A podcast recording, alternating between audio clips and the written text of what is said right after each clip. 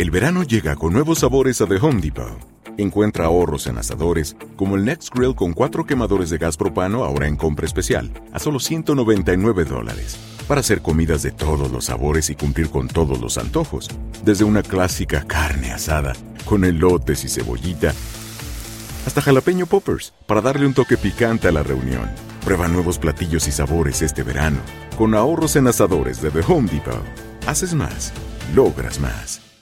Dicen que traigo la suerte a todo el que está a mi lado. Y esa es mi mala fortuna. Basada en el clásico de Juan Rulfo, llega Univisión, El Gallo de Oro. Supongamos que la caponera puede inclinar la suerte a quien ella quiera. ¿Estás tardando en conquistarla? Con Lucero, José Ron y Plutarco Asa. Este gallo está cambiando la vida. En una historia legendaria de amor y azar. No trates de cambiarme, no lo vas a lograr. El Gallo de Oro, lunes a viernes a las 9 por Univisión. El siguiente podcast es una presentación exclusiva de Euforia On Demand. Quiero referirme a una historia que hoy está en el periódico El Nuevo Día sobre una vista congresional que hubo ayer en el Congreso en la que en el que se discutió algo de lo que en este programa amigos que nos escuchan y nos ven todos los días. Digo que nos ven porque ahí están los amigos de Facebook Live siempre eh, con nosotros en la transmisión y también los que nos escuchan por los cuadrantes de AM o por Euforia.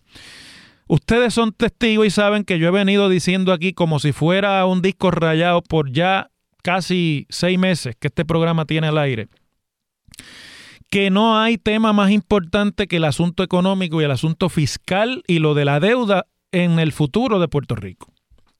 Y también son testigos que parte de la crítica que he hecho desde que está en vigor la ley promesa es que no se atiende ni por la Junta de Supervisión Fiscal ni por las autoridades gubernamentales en Puerto Rico la parte más importante del problema, que es la del crecimiento económico.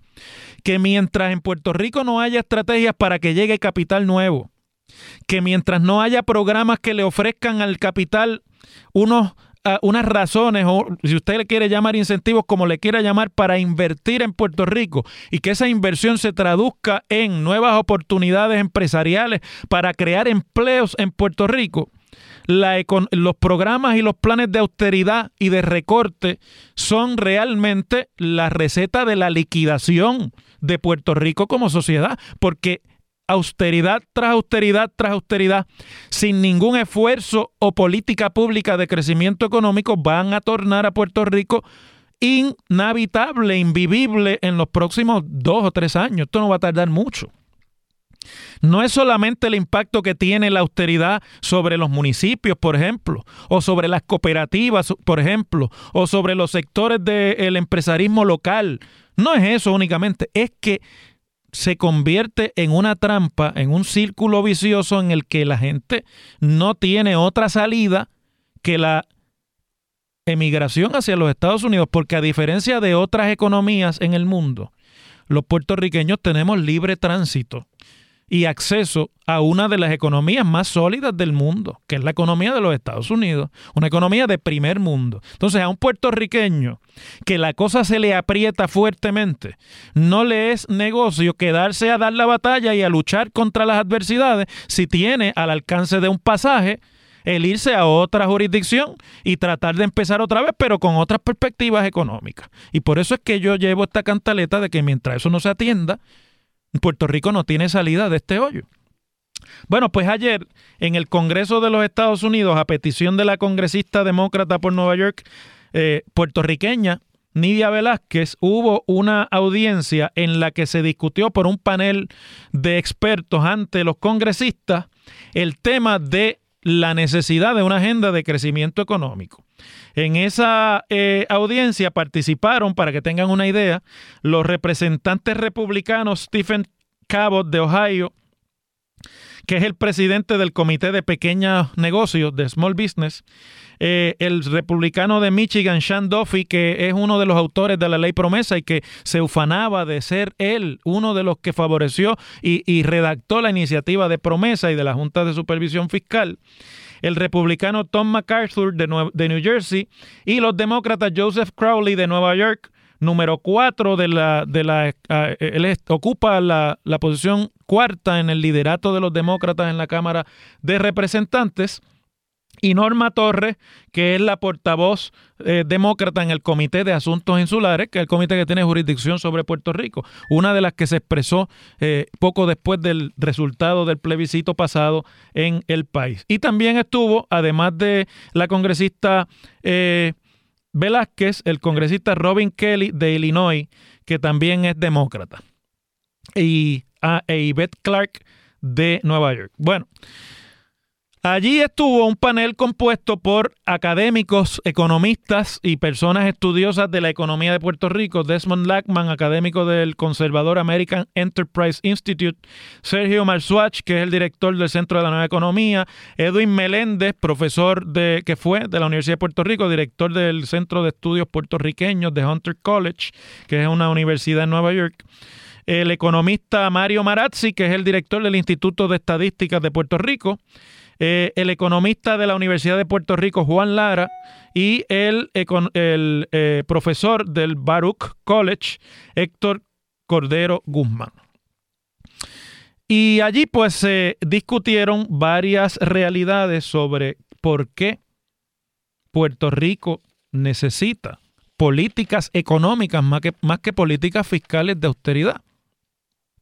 Y en honor a la verdad, tengo que decir aquí que he escuchado a personas de la administración del el gobernador Ricardo Rosselló decir eh, parte de estos argumentos, es decir, reconocer que mientras no haya políticas de crecimiento económico, no hay salida de la crisis. He escuchado, por ejemplo, a Elías Sánchez hablar de esto y explicar el fenómeno que representa como reto para la eh, recuperación económica de Puerto Rico, el hecho de que en Puerto Rico al que le va mal coge un avión y se fue. Y no es gente que tú tengas aquí disponible entonces para, dentro de la precariedad, hacerle frente con una serie de recursos.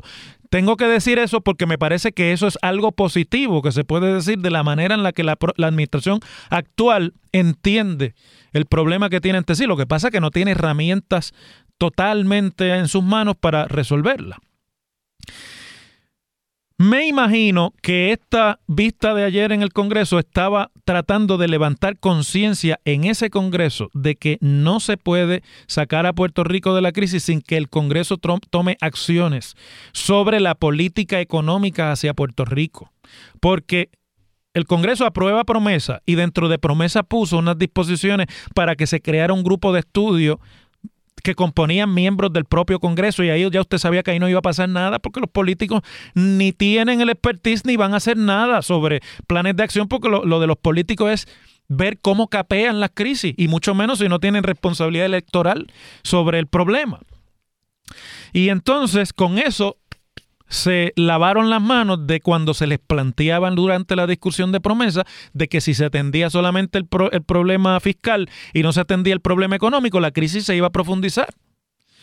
Pero ahora me imagino que se están dando cuenta no por vía de que en el Congreso haya mucha conciencia, sino por vía de que los propios que son eh, personajes principales en la pelea de la deuda, es decir, los propios acreedores de Puerto Rico y los bonistas tienen que estar llevando el mensaje allí de que si usted no le da a Puerto Rico un espacio por donde comenzar a recuperarse económicamente, pues Está bien lejos la posibilidad de que ellos recobren su inversión. Está bien lejos la posibilidad de que Puerto Rico pueda repagar más allá de lo que un proceso de quiebra bastante tortuoso en cuatro o cinco años determine que se puede pagar. Lo digo porque fíjense cómo hoy también hay en la prensa información sobre que los bonistas de la Autoridad de Energía Eléctrica acuden a la jueza Taylor del, Tribunal de Quiebra de Puerto Rico, la que preside el caso de quiebra, la jueza Taylor Swain, y le piden que intervenga en el proceso de quiebra de la corporación para que nombre un síndico de la Autoridad de Energía Eléctrica y para que ese síndico, sin tener que pasar por junta de directores, sin tener que pasar por la, el escalafón gerencial de la autoridad, decrete un aumento en la tarifa para crear ahí un fondo de repago de la deuda y otra serie de medidas que todas las cuales, sin una estrategia de crecimiento económico, serán la pala con la que le echen la tierra a la economía de Puerto Rico. Me parece, sin embargo, que la acción del Congreso es too little y too late. Una audiencia pública para oír a expertos decir lo que ya hace tiempo que le están diciendo y se sabe.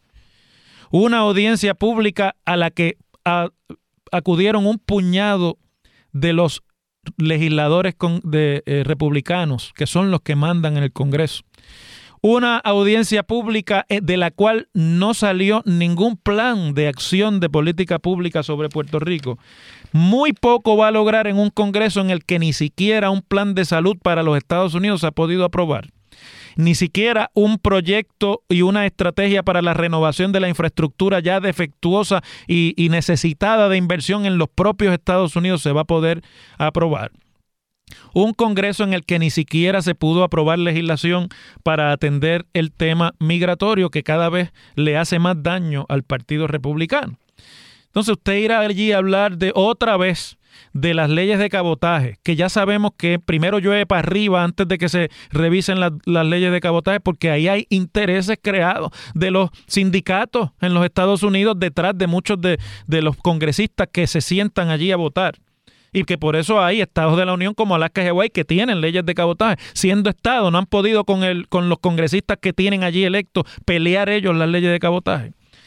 Volver otra vez sobre ese tipo de estrategia es realmente pues satisfacer la necesidad que tienen algunos de dar cara, pero yo veo difícil que se vaya a establecer política pública especial para Puerto Rico en los próximos años, no porque sea sobre Puerto Rico, vamos a hablar claro, sino porque en el Congreso que estamos viviendo realmente no hay ambiente para establecer política pública sobre ningún asunto. No digo yo sobre Puerto Rico, sino sobre los asuntos más importantes para los Estados Unidos. Pero sin embargo, pues quiero llamar la atención a la discusión que allí se dio en el sentido de que se ha llamado la atención y se cita a algunos de los participantes de ese, eh, de ese simposio diciendo que el Congreso necesita implementar un programa económico integral, integral, eliminar algunas de las desventajas impuestas a Puerto Rico bajo el actual acuerdo político y eliminar algunas políticas antiguas y discriminatorias que han sido puestas en marcha por largos años. La situación actual no permite una acción fragmentada. Eso lo dijo Sergio Marsuach, que es del Centro de la Nueva Economía, mientras que otros de los participantes allí, como por ejemplo eh, eh, el economista Lackman dijo que una economía que no tiene control sobre su moneda y requiere aumentar la demanda debería reducirse, debiera reducirse el salario mínimo para poder competir con los otros vecinos. Imagínense. Fíjense ustedes qué contradictoria esas dos propuestas. Por un lado, Sergio Marsuach dice, mire, esto no es un asunto eh, político. Si no se le dan herramientas a Puerto Rico, eh, el fracaso es para siempre. Y Lackman dice, lo que hay que hacer es bajar el salario mínimo en Puerto Rico, que aunque usted pueda estar en teoría de acuerdo, venga a tratar de implementar eso aquí que es una política contraria a los intereses de los más pobres y de los que trabajan aquí por una chavería. Yo, sin embargo, creo, y con esto termino el comentario, que la acción sobre las realidades de Puerto Rico, políticas en términos de estatus y aún sobre acciones de política pública como la ley promesa van a venir obligadas por la situación económica. Ni por el plan Tennessee, ni por ninguna de esas otras estrategias políticas creadas por la clase política de Puerto Rico para jugar en las gradas sobre Puerto Rico. Si entendieran bien el juego congresional nuestros políticos de todos los partidos y sobre todo de los dos partidos que ganan elecciones en el país, se darían cuenta que la única manera de mover el asunto de Puerto Rico en el Congreso y que lo han dicho los congresistas una y otra vez es llevando allí el tema económico de Puerto Rico. Porque después de todo, son ciudadanos de los Estados Unidos los que vivimos en Puerto Rico. Esa es la agenda en la cual debiera haber acuerdo entre todos los movimientos políticos, porque es la única cosa que en algún momento puede permitir que el Congreso eche a andar el asunto de Puerto Rico en una u otra dirección. Y se los digo yo que conozco un poquito de cómo se bate el cobre en la política norteamericana y en la política congresional.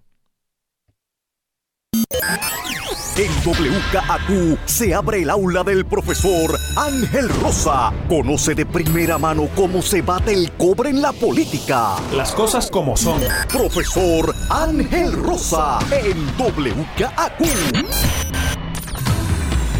Ya compraste todo para el regreso a la escuela, Padilla. Tienes ahí, ya compraste la mochilita, te la regalaron. Tienes la mochilita y y todo lo demás que hace falta para el regreso a la escuela. Bueno, ya, ya hay un montón de gente que la tiene. Tienes la cartucherita de los lápices, los sacapuntas, todo listo. Y las gomas este, de goma. Bueno, las gomas, las gomas de borrar grandes, porque en la clase de matemática hay que hacer mucho las cálculo. transparentes, que son las buenas. O sea, son las buenas. Pues si ya, si no, si compraste todo para la escuela, que no se te olvide lo más importante. Un buen matre, padilla. Para descansar, porque si llegas a clase sin dormir, olvídate que yo que madrugo. En el colegio de Mayagüez los estudiantes a veces no duermen, pero no es por el matre.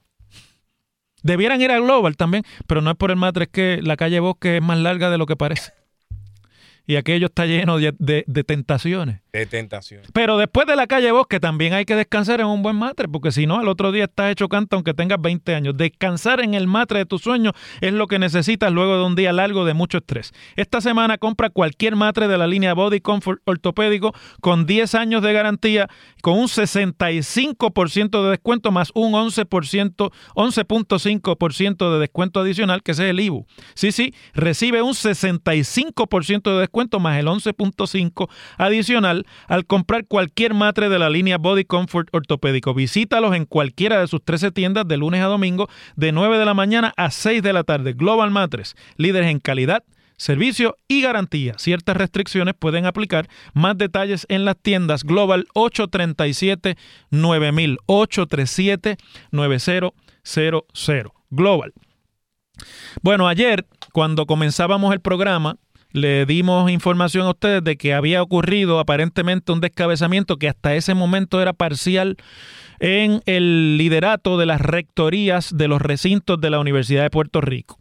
Hoy ya trasciende la información de que ayer, durante el día de ayer, mediante un mensaje de correo electrónico, sin mediar ninguna comunicación, ni siquiera de tipo telefónico, el presidente interino de la Universidad de Puerto Rico, Darrell Hillman Barrera, destituyó a todos los rectores, algunos interinos y otros en propiedad, de los 11 recintos de o las 11 unidades, porque recintos son tres y el resto son colegios universitarios de la Universidad de Puerto Rico y que ese descabezamiento eh, se entendía como necesario para comenzar así el proceso de presupuesto que la universidad tiene que encarar en los próximos días. Había una reunión citada hoy de la Junta Universitaria que la componen entre otros los rectores, más los representantes de los profesores y estudiantes de todos los recintos y, y colegios.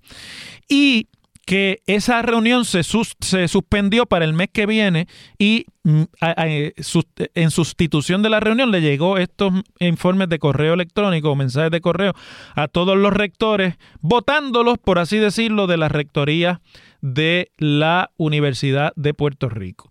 Y que en virtud de eso, pues las rectorías han quedado todas descabezadas y la universidad está, dice eh, la prensa, acéfala. Bueno, yo realmente creo que la universidad está acéfala hace tiempo. No creo que la acefalía, que quiere decir falta de cabeza, ¿verdad? De la universidad se deba a la destitución ayer de los rectores. Pero sí creo que esa primera movida del presidente interino Darrell Hillman denota para claramente para todos los que de alguna u otra manera le importa el tema de la universidad, que nos debería importar a todos los puertorriqueños, pero sé que no es así.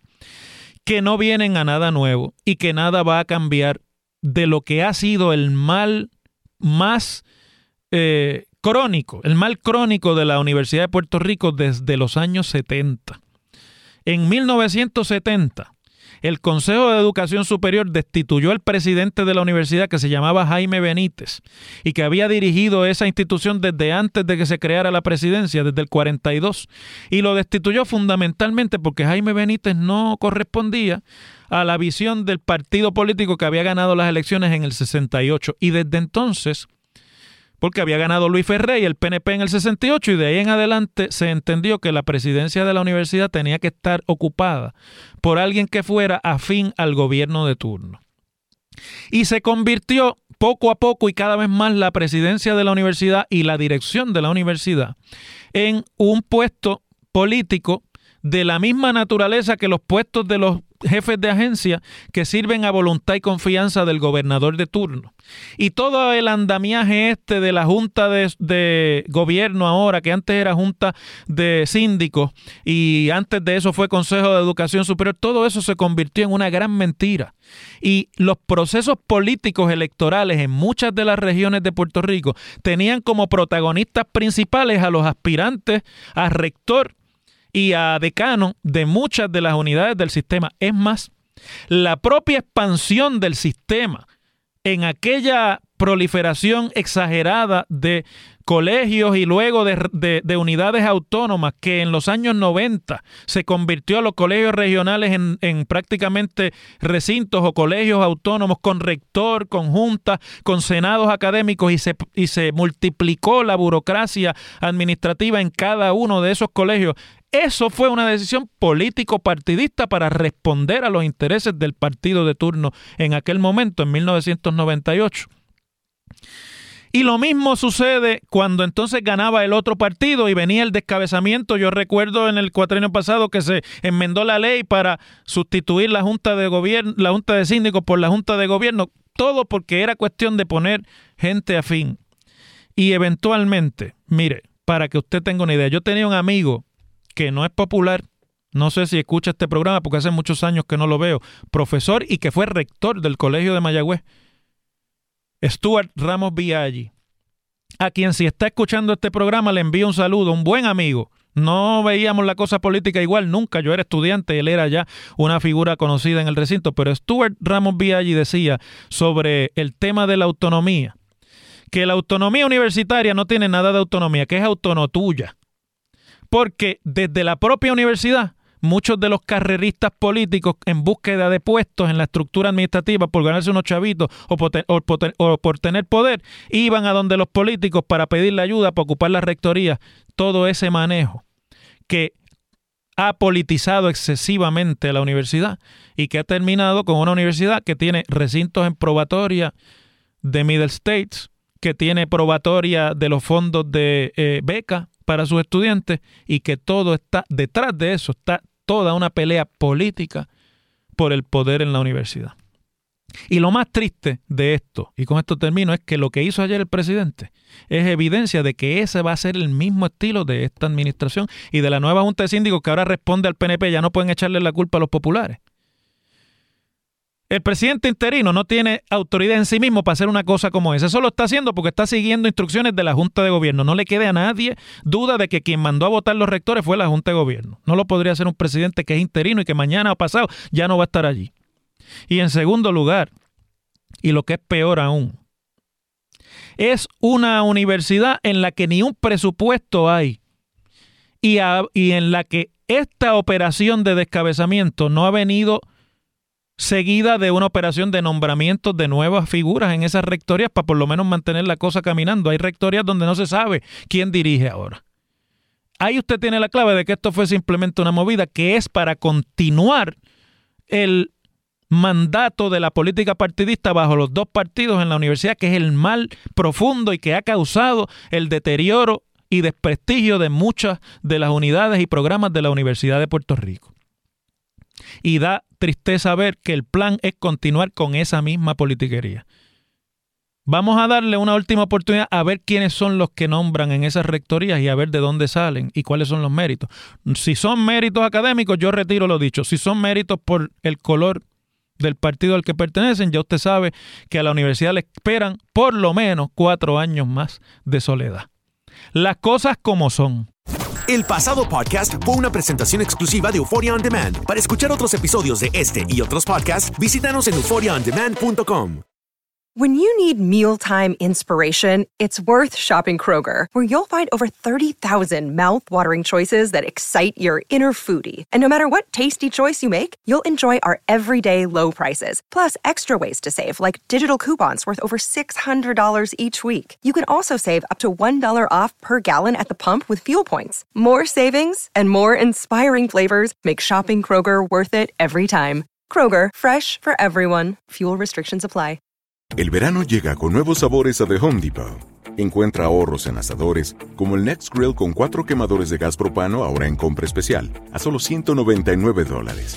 Para hacer comidas de todos los sabores y cumplir con todos los antojos. Desde una clásica carne asada, con elotes y cebollita, hasta jalapeño poppers, para darle un toque picante a la reunión. Prueba nuevos platillos y sabores este verano, con ahorros en asadores de The Home Depot. Haces más, logras más. Dicen que traigo la suerte a todo el que está a mi lado. Y esa es mi mala fortuna. Basada en el clásico de Juan Rulfo, llega Univisión, El Gallo de Oro. Supongamos que la caponera puede inclinar la suerte a quien ella quiera. ¿Te estás tardando en conquistarla? Con Lucero, José Ron y Plutarco Asa. Este gallo está cambiando la vida. En una historia legendaria de amor y azar. No trates de cambiarme, no lo vas a lograr. El Gallo de Oro, lunes a viernes a las 9 por Univisión.